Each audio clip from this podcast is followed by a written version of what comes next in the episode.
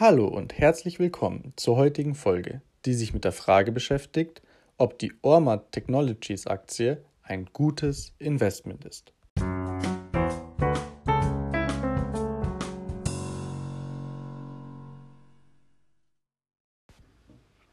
Alle Texte sowie die Hinweise und Informationen stellen keine Anlageberatung oder Empfehlung zum Kauf oder Verkauf von Wertpapieren dar. Sie dienen lediglich der persönlichen Information und geben ausschließlich die Meinung des Autors wieder.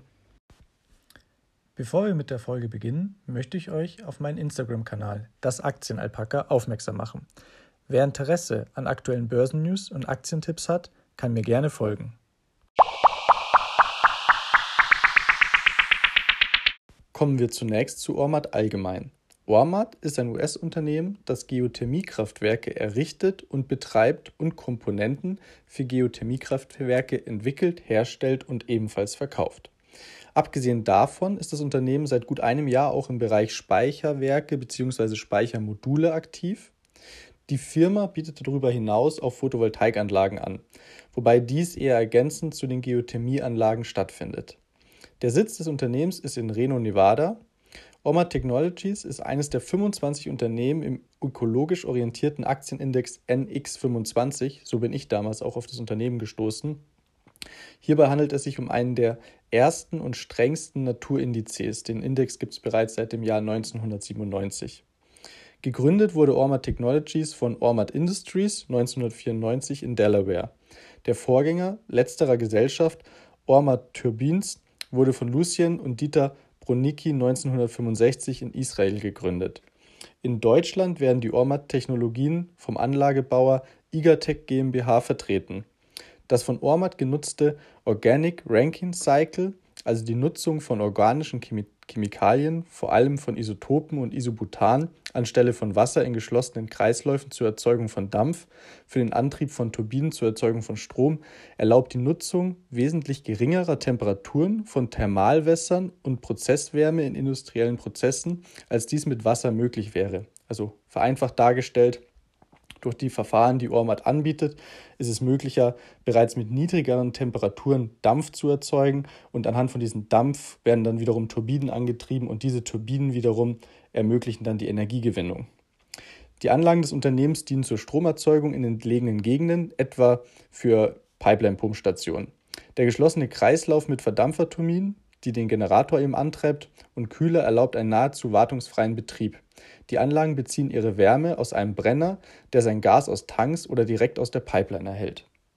Der CEO von Ormat ist Doron Blachar.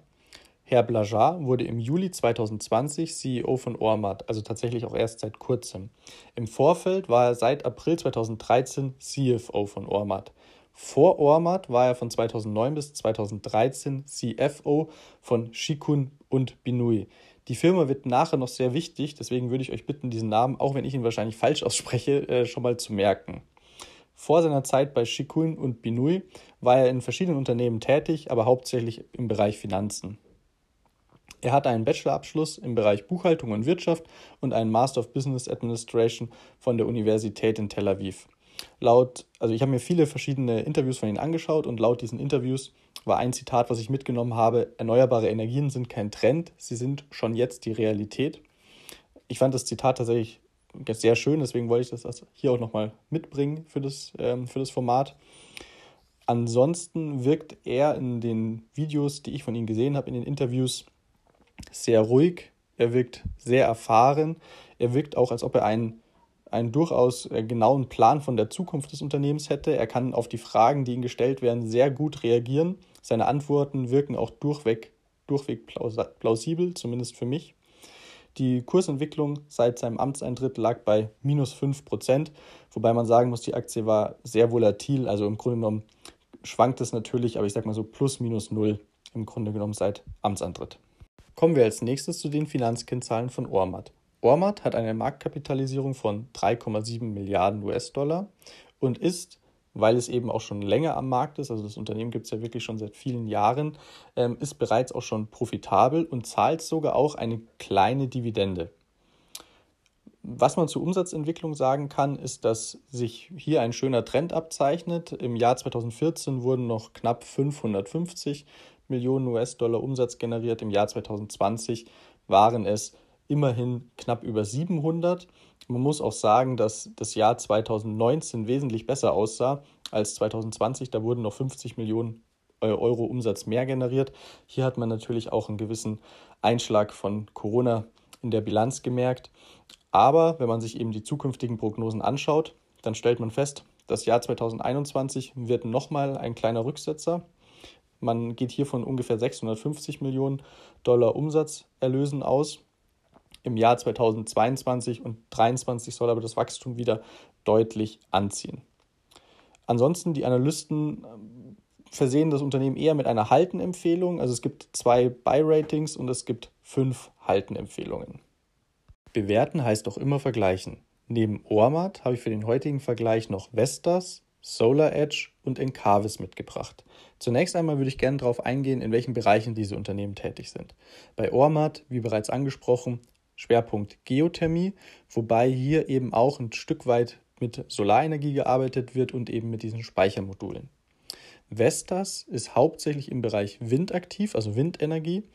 Solar Edge, wie der Name schon äh, vermuten lässt, im Bereich Solar. Und Encarvis ist sowohl im Bereich Wind als auch im Bereich Solar aktiv. Die Marktkapitalisierung in ähm, US-Dollar beträgt bei Ormat 3,7 Milliarden, Vestas liegt bei 40 Milliarden, Solar Edge bei 13 Milliarden und Encarvis ungefähr bei 2 Milliarden US-Dollar. Das Kursumsatzverhältnis vom Jahr 2021 liegt bei Ormat bei 5,6, bei Vestas bei 8,25, Solar Edge liegt bei 7,2 und Encarvis bei ungefähr 5. Was man hier schon mal erkennt, wenn man eben sich diesen äh, Vergleich anschaut, dass alle in, einem, in einer ähnlichen Range liegen, aber Ormat ist eher am unteren Ende, also eher preisgünstiger als die Konkurrenz scheinbar bewertet. Schaut man sich jetzt das Wachstum an, ich habe hier bewusst das prognostizierte Wachstum der Jahre 21 auf 22 mir angeschaut. Aktuell aufgrund der Corona-Krise ist bei vielen ähm, der hier gezeigten Unternehmen gerade die aktuelle und letztjährige Bilanz etwas irreführend, wenn man sich den langjährigen Trend anschaut. Deswegen habe ich bewusst hier im Jahre verwendet, also 2021 auf 2022, in denen das Coronavirus dann hoffentlich keine so große Rolle mehr spielt und die Daten dann etwas besser vergleichbar sind. Wenn man sich die Zahlen eben anschaut für das Wachstum zwischen 2021 und 2022, dann, also Umsatzwachstum, dann hat man hier Ormat mit knapp 19% Umsatzwachstum, Vestas mit 2,5% äh, Wachstum, Solar Edge mit 23% Wachstum und Encarvis mit lediglich 6% Wachstum. Schaut man sich jetzt eben auch nochmal die Margen an, die Bruttomargen, dann stellt man fest, dass Ormat hier bei ungefähr 40% liegt, Vestas bei 15%, Solar Edge bei 30% und Encarvis bei 80%, was sehr, sehr bemerkenswert ist.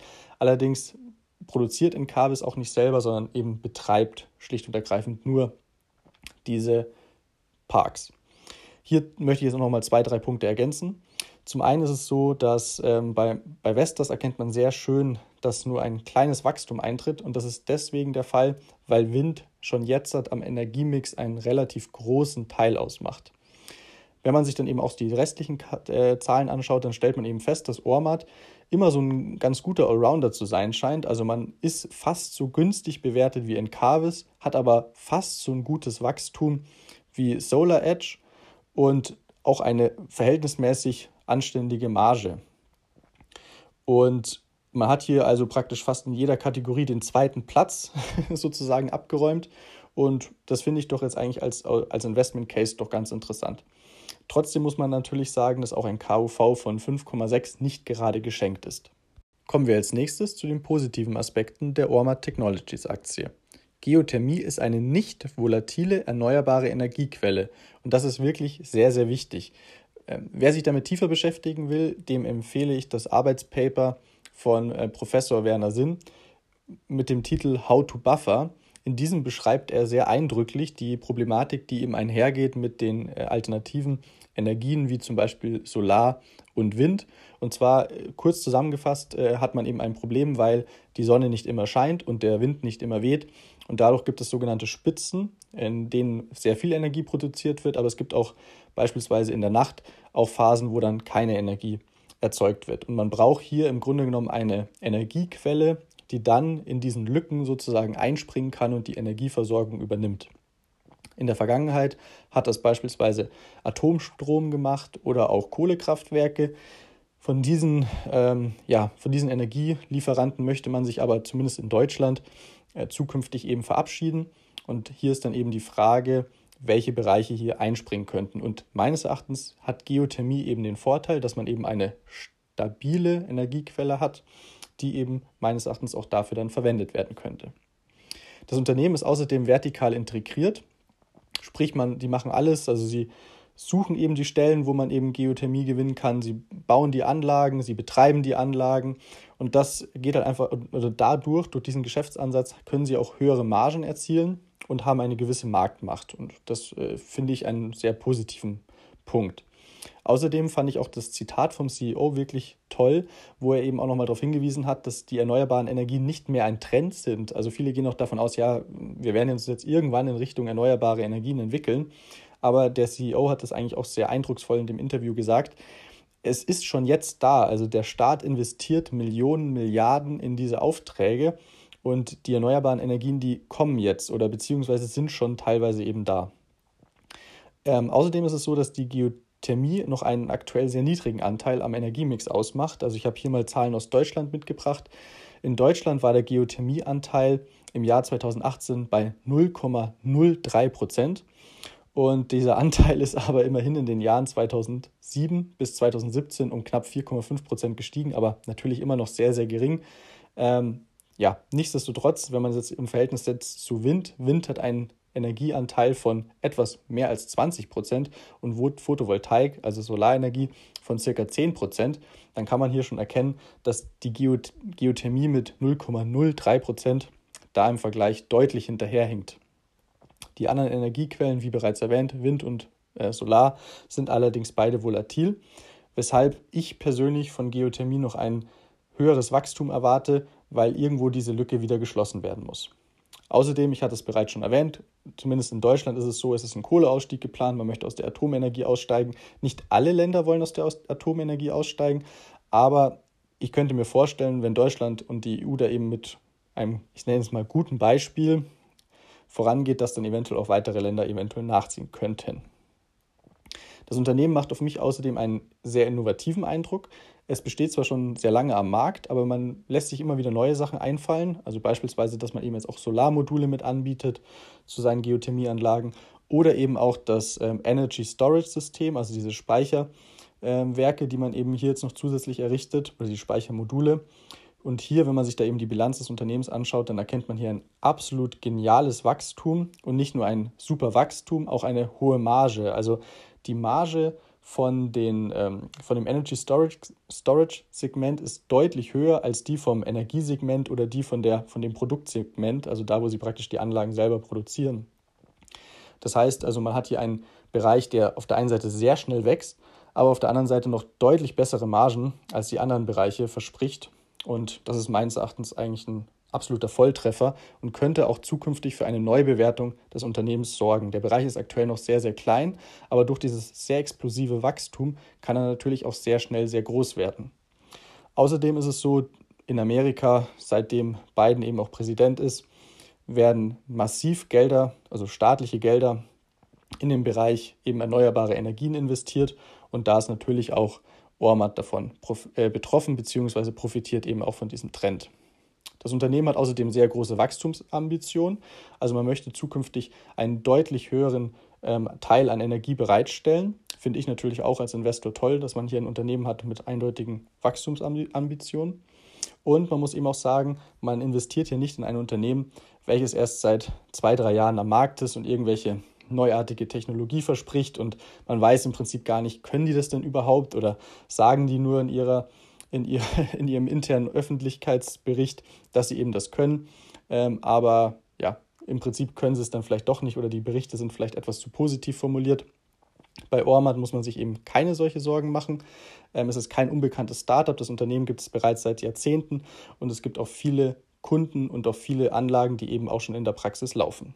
Kommen wir nun zu einigen negativen Aspekten bezüglich Ormat. Das Management ist noch sehr neu in der jetzigen Position und ich komme da später auch nochmal im Detail dazu, es gibt hier meines Erachtens einige Unstimmigkeiten. Außerdem ist für mich nicht ganz klar, wie gerade die Konkurrenzsituation ist. In den Medien liest man immer mal wieder in letzter Zeit, dass auch andere, ähm, andere Unternehmen den Trend zu Geothermie erkannt haben als ähm, nicht volatile Energiequelle. Und ich könnte mir durchaus vorstellen, dass das Unternehmen hier zukünftig noch einiges an Konkurrenzkampf zu spüren bekommt. Außerdem gab es auch einen Einbruch aufgrund von Corona. Gerade das Produktsegment, also da, wo man wirklich die Anlagen produziert hat, hat hier stark gelitten und man versucht hier die Pipeline von Aufträgen wieder aufzufüllen, aber es läuft noch nicht ganz so wie eben vor Corona. Außerdem ist es so, ich habe ja bereits erwähnt, man plant ähm, stark zu wachsen. Das ist grundsätzlich natürlich auch positiv, aber die Kehrseite der Medaille ist natürlich, dass diese Investitionen in die Zukunft auch einiges an Geld kosten. Und hier hat Ormat eine Finanzierungsrunde gestartet, um eben neues Geld aufzunehmen. Das hat natürlich den Aktienkurs etwas verwässert. Aber grundsätzlich muss ich sagen, sehe ich den Punkt nicht ganz so negativ, weil man ja einen eindeutigen Wachstumsplan hat, was man eben zukünftig mit dem Geld machen möchte. Außerdem ist es so, Geothermie kann man natürlich nicht überall verwenden. Also wie bereits erwähnt, Geothermie ist ja Erdwärme, das heißt, man versucht aus eben dieser vorhandenen Erdwärme Dampf zu erzeugen und dieser Dampf wiederum treibt Turbinen an und die Turbinen wiederum erzeugen dann Energie. Und das geht halt in bestimmten Gegenden. Also beispielsweise in Kenia ist das möglich. Die Türkei ist zum Beispiel da auch relativ ähm, ein, ein relativ geothermiefreundliches Land, weil es da viele Quellen gibt. Ähm, es gibt in Island, da kennt man ja auch die Geysire, da ist ja auch die Erdwärme praktisch schon fast direkt an der Oberfläche. Ähm, also das sind alles Länder, wo man das sehr gut anbieten kann. Es gibt aber natürlich nicht das überall. Also im, im bayerischen Schwarzwald äh, tut man sich wahrscheinlich hier eher ein bisschen, bisschen schwerer. Das muss einem halt auch bewusst sein. Außerdem ist es so, die Wärme ist nicht unbegrenzt abbaubar. Es kann tatsächlich vorkommen, dass die Quellen nach einer gewissen Zeit abkühlen. Also in der Regel ist es so, dass über viele Jahre oder vielleicht sogar auch Jahrzehnte die Energie schon konstant ist. Aber natürlich mit einer gewissen Zeit ähm, kann es sein, dass die Quelle mal abkühlt und dann sinkt natürlich auch die Energiegewinnung. Ormat geht da in der Regel so vor, dass man erst hier eine kleinere Station baut, dann lässt man die eine, eine Zeit lang laufen, misst die Temperatur. Wenn man feststellt, die Temperatur ist stabil, dann baut man ein, ähm, ein weiteres Werk und, und so weiter. Also man praktisch, man baut hier ein bisschen auf, um eben dafür zu sorgen, dass die Erde nicht so schnell abkühlt an dieser Stelle. Außerdem leicht negativ zu betrachten ist, dass natürlich auch gerade geothermiereiche Gegenden auch Gegenden sind, in denen häufiger Erdbeben auftreten oder halt zum Beispiel auch Vulkanausbrüche, weil natürlich auch ein Vulkan nichts anderes ist als eine sehr geothermiereiche Gegend. Und jetzt komme ich zum negativsten Bericht und das ist der Shortseller-Bericht. Am 1.3. diesen Jahres hat Hindenburg Research, das ist ein Shortseller, ähm, einen Shortseller-Bericht veröffentlicht, in dem er einige kritische Punkte aufgedeckt hat und eben Ormat oder beziehungsweise leitende Mitarbeiter von Ormat schwer belastet. Zunächst einmal würde ich kurz die Vorwürfe für euch zusammenfassen und anschließend noch ein paar Anmerkungen von mir dazu geben. Grundsätzlich geht es im, im Wesentlichen um die Firma Shikun und Binui. Ich habe das äh, bereits eingangs erwähnt, dass man sich den Namen schon merken sollte. Zwei leitende Mitarbeiter von Ormat plus der CEO haben dort gearbeitet, bevor sie zu Ormat gewechselt sind. Und gegen diese Firma, also Shikun und Binui, wird jetzt aber konkret wegen Bestechung ermittelt. Nicht gegen den CEO selber, also den aktuellen CEO von Ormat, aber eben die anderen zwei äh, leitenden Mitarbeiter von Ormat, die dort im Senior Management tätig sind. Der konkrete Bestechungsvorwurf oder der, der Vorwurf ist eben, dass diese leitenden Mitarbeiter daran beteiligt waren, ähm, Shikun und Binui lukrative Deals in Afrika zu verschaffen, indem sie eben dort anhand von oder mit Hilfe von Bestechung eben die dortigen Politiker überzeugt hat. Und der Shortseller geht jetzt hier eben ein Stück weiter. Er sagt eben, oder er wirft eben auch Ormat vor, mit ähnlichen Methoden, beispielsweise in Kenia und Guatemala, lukrative Deals erhalten zu haben. Hierzu gibt es aber keine offiziellen Ermittlungen, also im Gegensatz eben zu der Firma Shikun und Binui, wo wirklich offiziell die Behörden ähm, ja, schon konkret ähm, ja, tätig geworden sind. Also hier ist es eher noch eine, ein, ein Vorwurf, der im Raum steht. Ich persönlich nehme tatsächlich die Vorwürfe von Shortsellern sehr, sehr ernst. Also sieht man ja auch am Beispiel von Wirecard, dass man hier sehr darauf achten sollte. Und wieso ist das jetzt gerade in dem Fall besonders schlimm bei Ormat? Bei Ormat ist es meines Erachtens noch ein bisschen dramatischer, weil Ormat ein sehr sauberes Image hat. Also man stellt saubere Energie her, man profitiert sehr davon, dass man in den sogenannten ESG-konformen Fonds äh, überall beteiligt ist. Aber eben ESG ist ja nicht nur erneuerbare Energien, sondern eben auch das G steht ja beispielsweise für Governance. Und Governance ist natürlich schwer vereinbar mit einer Korruption. Das heißt, äh, Ormat hat hier einfach noch eine etwas, ja, eine etwas höhere Qualitätslatte als vielleicht andere Unternehmen und kann dadurch eventuell auch schwerer getroffen werden. Jetzt möchte ich noch mal ein paar Anmerkungen von mir zu dem ganzen Thema geben. Die Anmerkungen werden eventuell auch den Bericht etwas relativieren.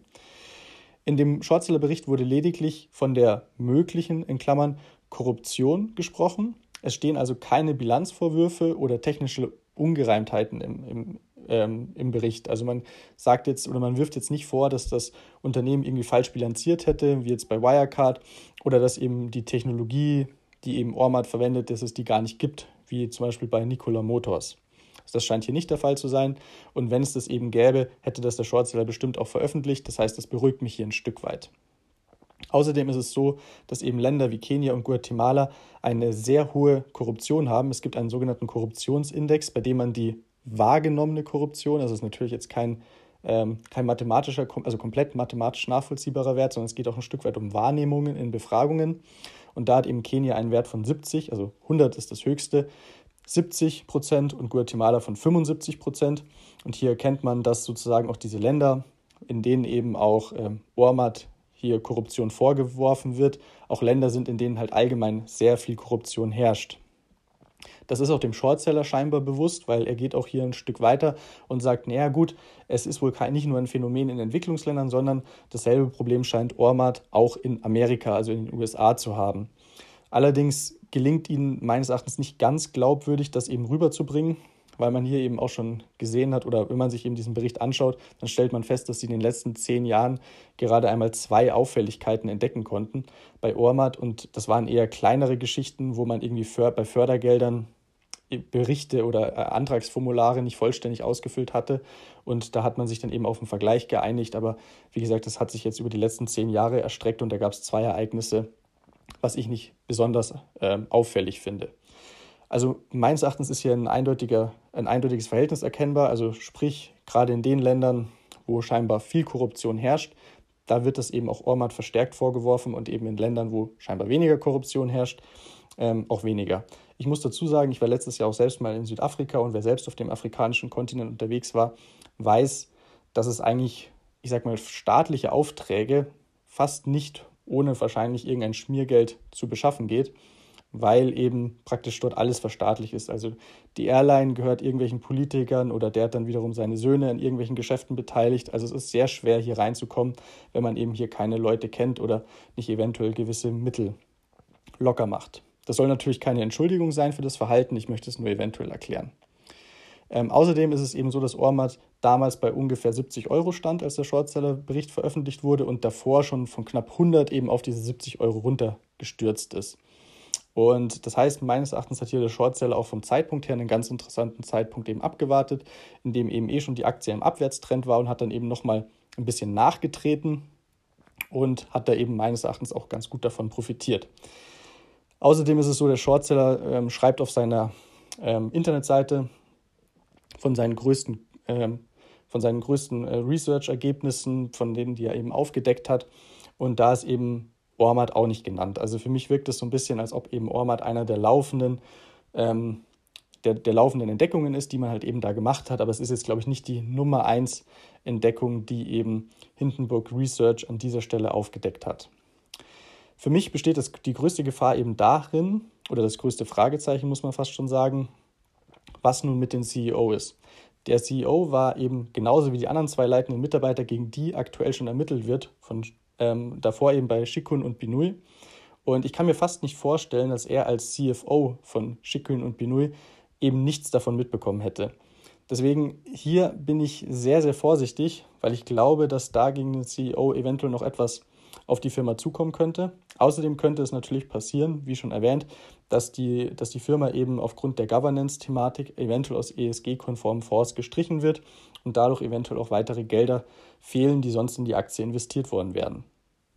In dem aktuellen Conference Call geht die Firma nicht näher darauf ein. Es wird lediglich darauf verwiesen, dass man ein offizielles Untersuchungsgremium eingerichtet hat, auch mit externen Gutachtern, um die Vorwürfe eben zu prüfen. Außerdem wurde eben mitgeteilt, dass die SEC, also die Börsenaufsicht, auch hier gegen Ormat ermittelt. Kommen wir nun zum Fazit. Geothermie hat meines Erachtens wahnsinniges Potenzial. Auch das Speichersegment des Unternehmens klingt sehr spannend. Man hat hier hohe Margen und schnelles Wachstum.